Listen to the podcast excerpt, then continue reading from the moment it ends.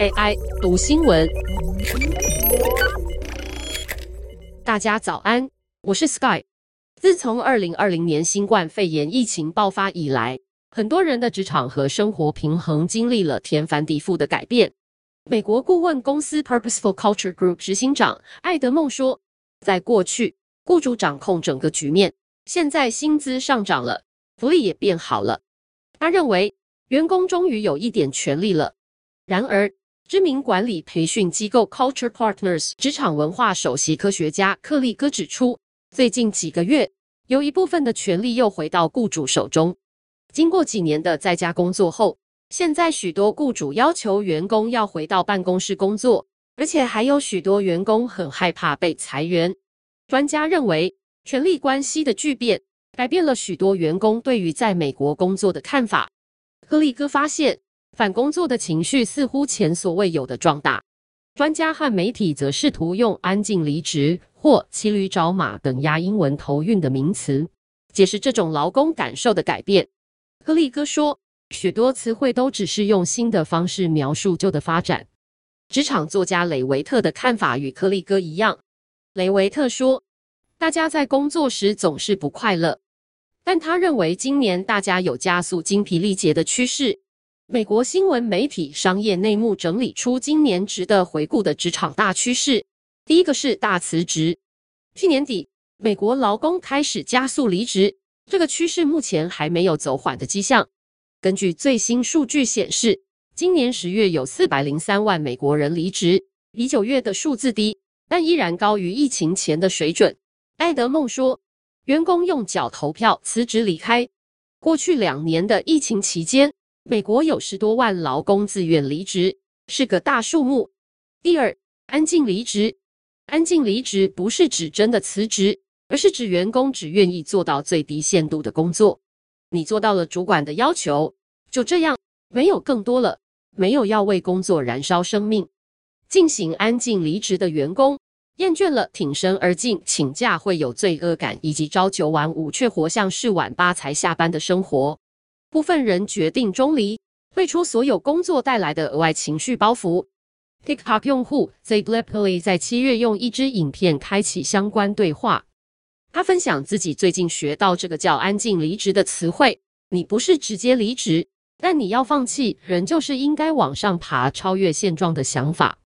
履历生成网站 ResumeBuilder.com 今年八月对一千名劳工的调查发现。将近四分之一美国劳工正在安静离职，有十分之一员工比半年前更不努力。随着参与人口增加，安静离职也发展出更宽广的定义。TikTok 用户亨利认为，安静离职就是对自己工作该有的表现设定界限，然后绝对不超出界限。对有些人来说，就是只愿意做到最低标准，不愿意花多一分力气。另一些人可能觉得不要精疲力竭就好。以免付出心理或身体健康的代价。求职战略专家摩根赞赏安静离职现象，尽管有一些主管好像吓坏了。摩根认为，员工一直被要求做许多超出分内的事，这对他们真的不是很公平。他喜欢员工觉得有权利说出自己不想做的比工作要求还多很多。安静离职引发许多雇主的反弹。也有心理治疗师在《华盛顿邮报》专栏撰写劝世文，劝工作受挫的员工与其安静离职，不如安静繁荣，改变心态，帮自己更投入工作。第三，薪资透明。十一月一号开始，美国纽约市透过一条新的薪资透明法，要求雇主在公开职缺时必须公开薪资范围。科罗拉多州、康乃狄克州与内华达州也有类似法律。加州的新法将于二零二三年一月一号生效。摩根表示，薪资透明是今年最赞的趋势之一，逼迫每个组织都要思考薪资的事，而且薪资不该是秘密。第四，囤积劳工。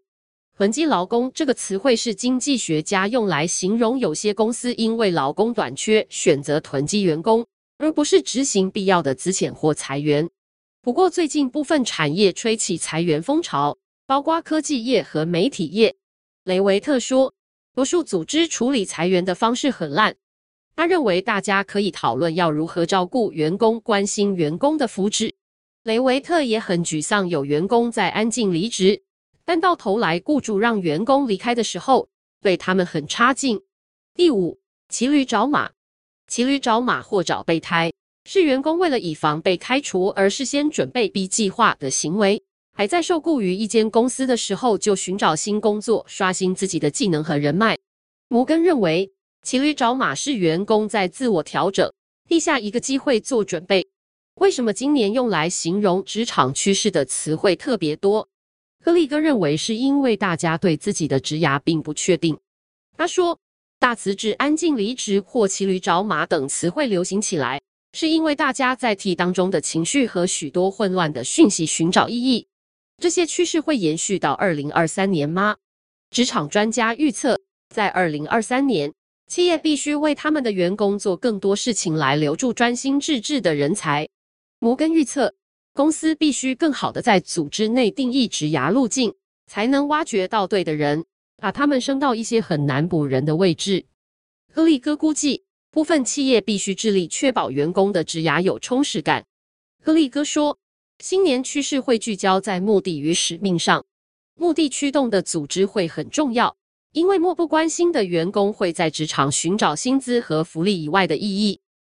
以上文章由粤语加编译，技术由雅婷智慧提供。